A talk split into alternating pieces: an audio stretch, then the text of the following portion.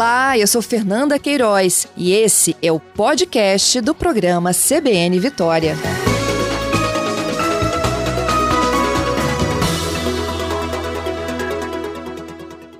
Eu vou seguindo aqui com a, o debate que envolve né, a situação dos venezuelanos que chegaram nos últimos dias aqui ao Espírito Santo. Já conversei há pouco com a Polícia Federal e a minha entrevista agora é com a Brunella Vicens. Ela é professora do Departamento de Direito da UFES. Ela coordena também a cátedra Sérgio Vieira de Melo para refugiados e é presidente da Comissão de Direitos Humanos da Universidade.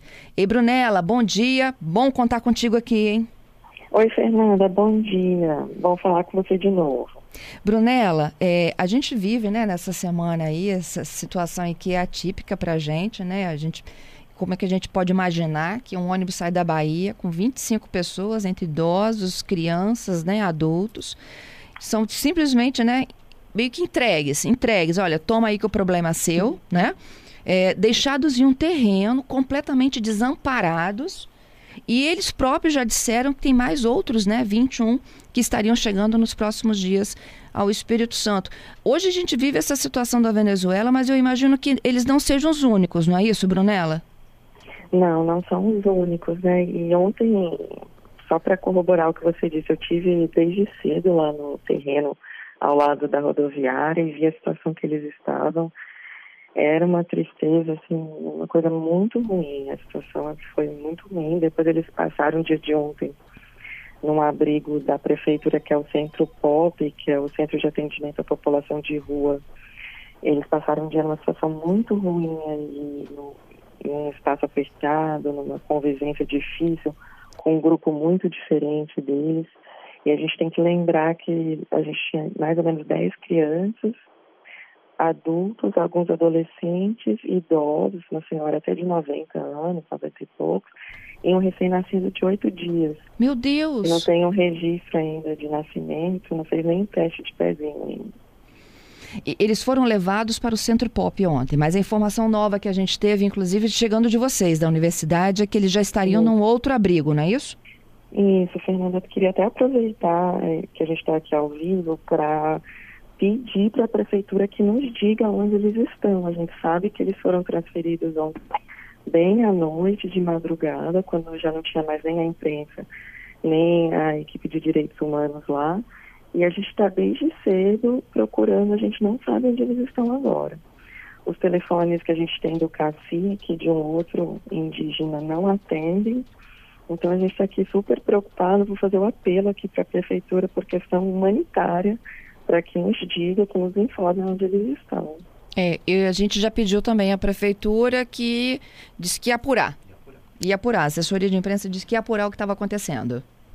Pois é, me informaram que a, assessora de, a assessoria de imprensa estava lá na hora que foram transferidos, que a Secretaria de Assistência Social acompanhou, então eles sabem onde estão, mas não querem nos informar. Assim, é uma situação muito, muito triste. Uhum. Nunca passei por isso, assim. Eu, de você não conseguir localizá-los, né? Não localizamos. Também o pessoal da equipe de vocês, a equipe da Gazeta, está procurando ali no bairro de São Pedro, que é onde nos disseram que eles puderam, podiam estar, mas ninguém localiza. A gente não sabe onde eles estão. Brunella, e, e, eu pensando aqui, né, nessas crianças, nessas famílias, ontem inclusive uma equipe nossa é, que esteve com eles no Centro Pop, é, nos disse assim que é, eles têm algumas particularidades, e entre elas é a alimentação. Né? E que o que a, a assistência social oferece é muito diferente do, do ritual deles. Eles estão acostumados a comer peixe, mandioca, e ontem eles passaram mal com a comida foi isso mesmo. A gente tinha avisado, já está não só aqui nós da universidade, mas a Secretaria de Ciência Social também da Prefeitura está em contato com a ONU, as antropólogas da ONU, que tem um grupo que trabalha diretamente com os varaus para entender a cultura, até a questão da alimentação, já tinha avisado.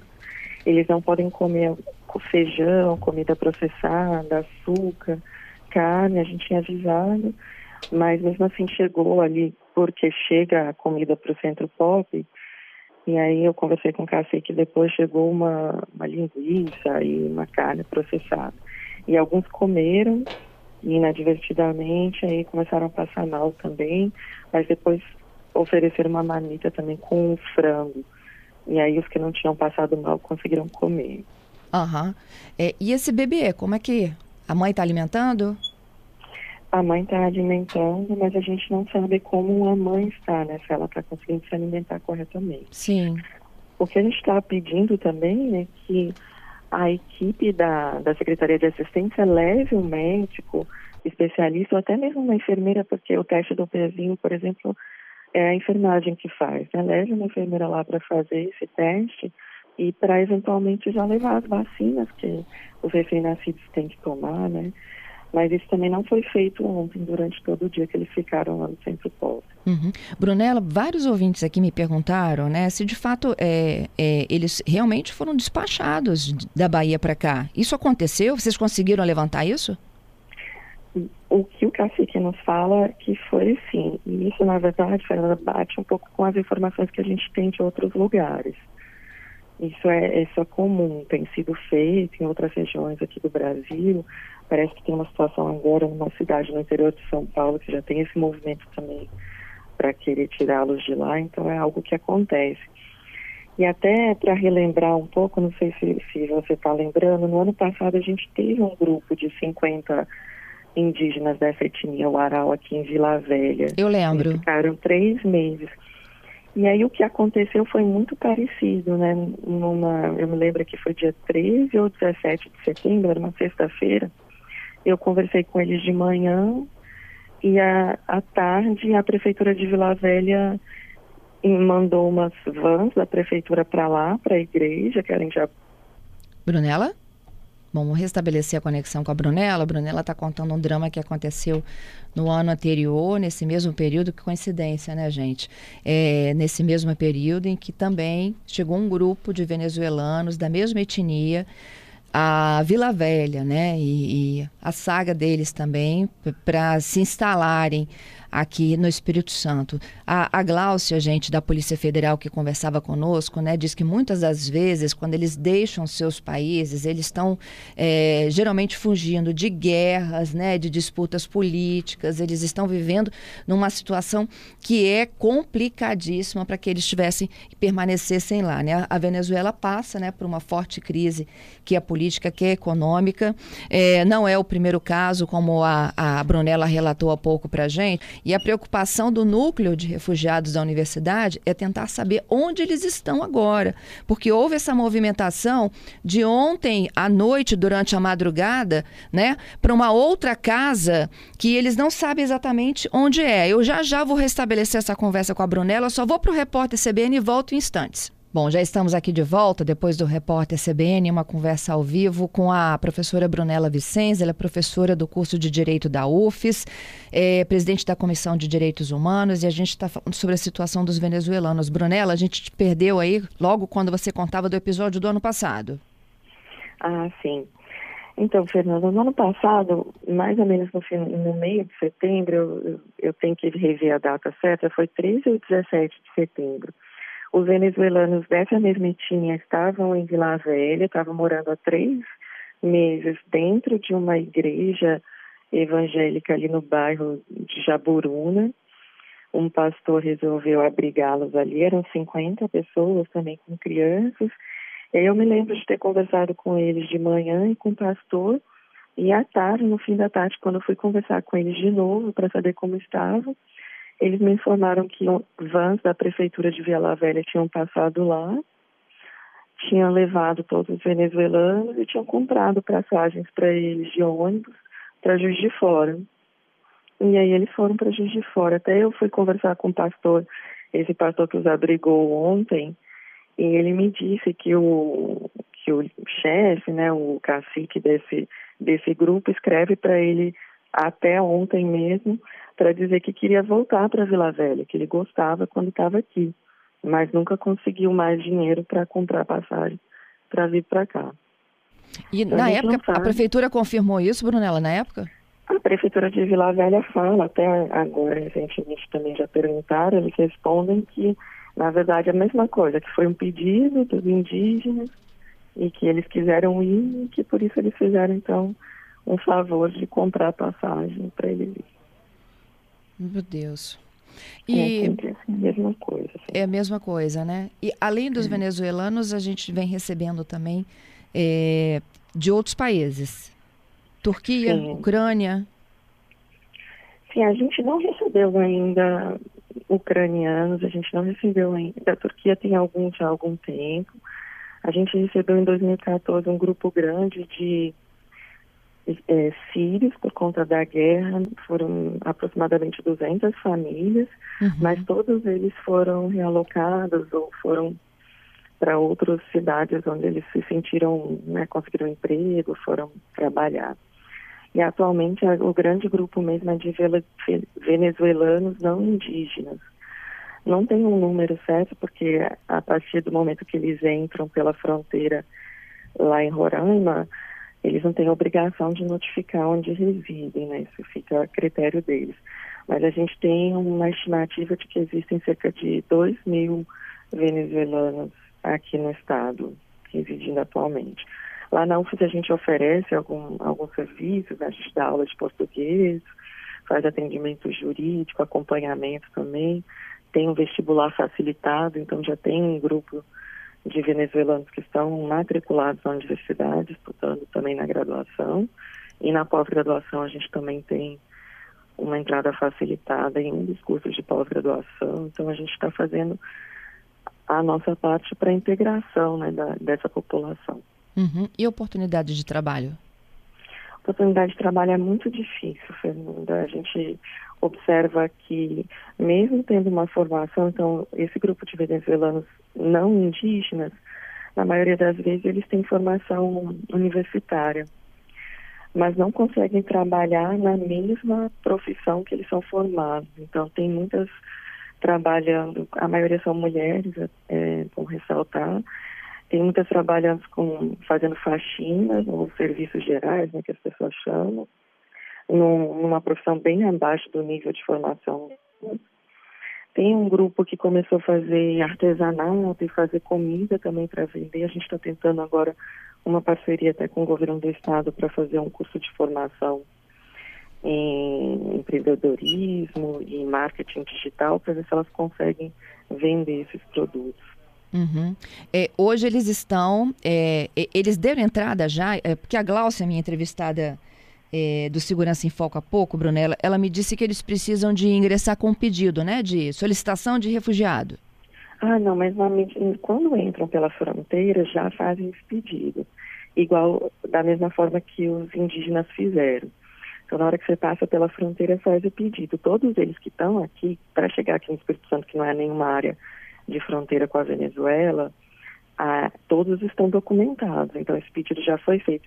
Só para você ter uma ideia, eu pedi ao cacique ontem que me mostrasse os documentos deles, todos têm até CPF já, então tem, podem tirar carteira de trabalho, a maioria deles já tem acesso ao CAD único também, então já estão todos documentados. Esse pedido é feito lá na fronteira, quando eles chegam. Então, eles têm direito até já aos programas sociais do governo? Tem direito. O que a gente precisava fazer com esse grupo agora de indígenas é ver se eles já fizeram a solicitação. Então, a gente precisava, por exemplo, ontem a gente, a, a Secretaria de Assistência Social já poderia ter sentado com eles para ver se eles têm CAD único, se tem transferir aqui para a jurisdição do município de Vitória. E aí eles já podem começar a receber, por exemplo, o Auxílio Brasil. Uhum. Hoje o que eles não têm é moradia e emprego. Não tem moradia e emprego. Que e é esse grupo especificamente é moradia, né? Aham. Uhum. E que é o que eles mais precisam agora. E, geralmente, quando eles chegam, é quando eles não são abrigados, por exemplo, por igrejas, né, como foi o caso do ano passado, é a responsabilidade é da prefeitura, é do município? É do município em, em responsabilidade concorrente com o Estado. Eu peguei aqui até para ler para você, a gente tem uma lei que foi aprovada pela Assembleia Legislativa do Estado depois desse episódio com, com os indígenas em Vila Velha, que aprova a política estadual para a população migrante. É a Lei 11.420 aqui da Assembleia Legislativa. ela foi sancionada, já foi publicada, já está em vigor. E essa lei determina quais são os princípios que vão reger essa, esse acolhimento. E aí fica claro também a partir, lógico, da. A gente tem a Lei 9474, que é a lei federal, que, sabe, que regulamenta o refúgio no Brasil. E a análise que a gente faz, a interpretação jurídica, é que a competência é transversal, porque é uma questão de direitos humanos, e especificamente porque a gente já tem essa lei estadual, a competência fica concorrente do Estado e do município. Ou seja, o cidadão e o refugiado, ele pode exigir tanto do município como do Estado que cumpra com essas obrigações, que são de acolhida, de acolhida, abrigamento. O que a gente está vendo aqui, e que eu tenho já falado desde o ano passado, é como é um caso de competência concorrente, que em tese é um benefício, é algo bom para o cidadão e para o titular de direitos humanos, porque ele pode exigir tanto do Estado como da municipalidade, a gente vê acontecendo o oposto, né? O Estado dizendo que não tem responsabilidade nenhuma e o município também dizendo que não tem responsabilidade. A gente fica nesse jogo de empurra, nesse, né, batendo cabeça e nenhum dos dois cumpre com obrigação. É. Enquanto isso, a gente vê as pessoas sem, sem poder fruir dos seus direitos básicos. Ó, o Marcos, ele, é, como você disse que a bebezinha tem dias, né? Ela então ela já é brasileira, não é isso? Já é brasileira. Todos que nasceram aqui são brasileiros. Uhum. É e o Elias, Brunella, ele diz o seguinte: olha, eu tenho uma pequena empresa e gostaria de saber quais são os critérios para que eu possa ajudá-los. É contratação, trabalho. Contratação. É, principal, beleza. O critério é, é todo o critério de qualquer pessoa que tem uma carteira de trabalho. Então, ele pode decidir qual, qual horário de trabalho e qual tipo de trabalho que eles vão fazer, é normal. Uhum. O, o, contato dessas oportunidades, quem está nos ouvindo aqui e de alguma forma se sensibilizou com o problema, Brunella, é para onde? Onde que a gente pode dar um contato, uma referência? Eu vou passar o e-mail da, da nossa cátedra que faz o atendimento. Né? A cátedra, para explicar, é, um, é, um, é uma cooperação que a Universidade Federal tem com a ONU que é para atendimento de refugiados aqui no estado. Então, o e-mail é cátedra.ufes@gmail.com. cátedra.ufes@gmail.com. Isso. Tá? E, além de oportunidade de trabalho, de acolhida, é, há possibilidade de doações de ajuda, roupa, enfim? Sim, a gente só está esperando saber onde eles estão e se eles vão ficar ali por muito tempo, para a gente conversar com eles e ver o que eles estão precisando, porque também a gente está pedindo para a população um pouco de calma, para a gente ver exatamente o que eles estão precisando, para ir fazer o pedido da necessidade. Provavelmente vai ser roupa de bebê, fraldas, eventualmente algum tipo de alimento para bebês e para crianças, mas aí eu queria pedir um pouco de calma, porque a gente precisa saber onde eles estão. Combinado, Brunella. Te agradeço pela participação. A gente também está em busca da resposta para onde eles foram levados. E aí a gente compartilha aí assim que sair essa, esse questionamento. Tá, já. Então, muito obrigada pela oportunidade de falar aqui, Fernanda. Eu é que agradeço sempre pela sua participação. Bom dia para você. Bom dia, tchau.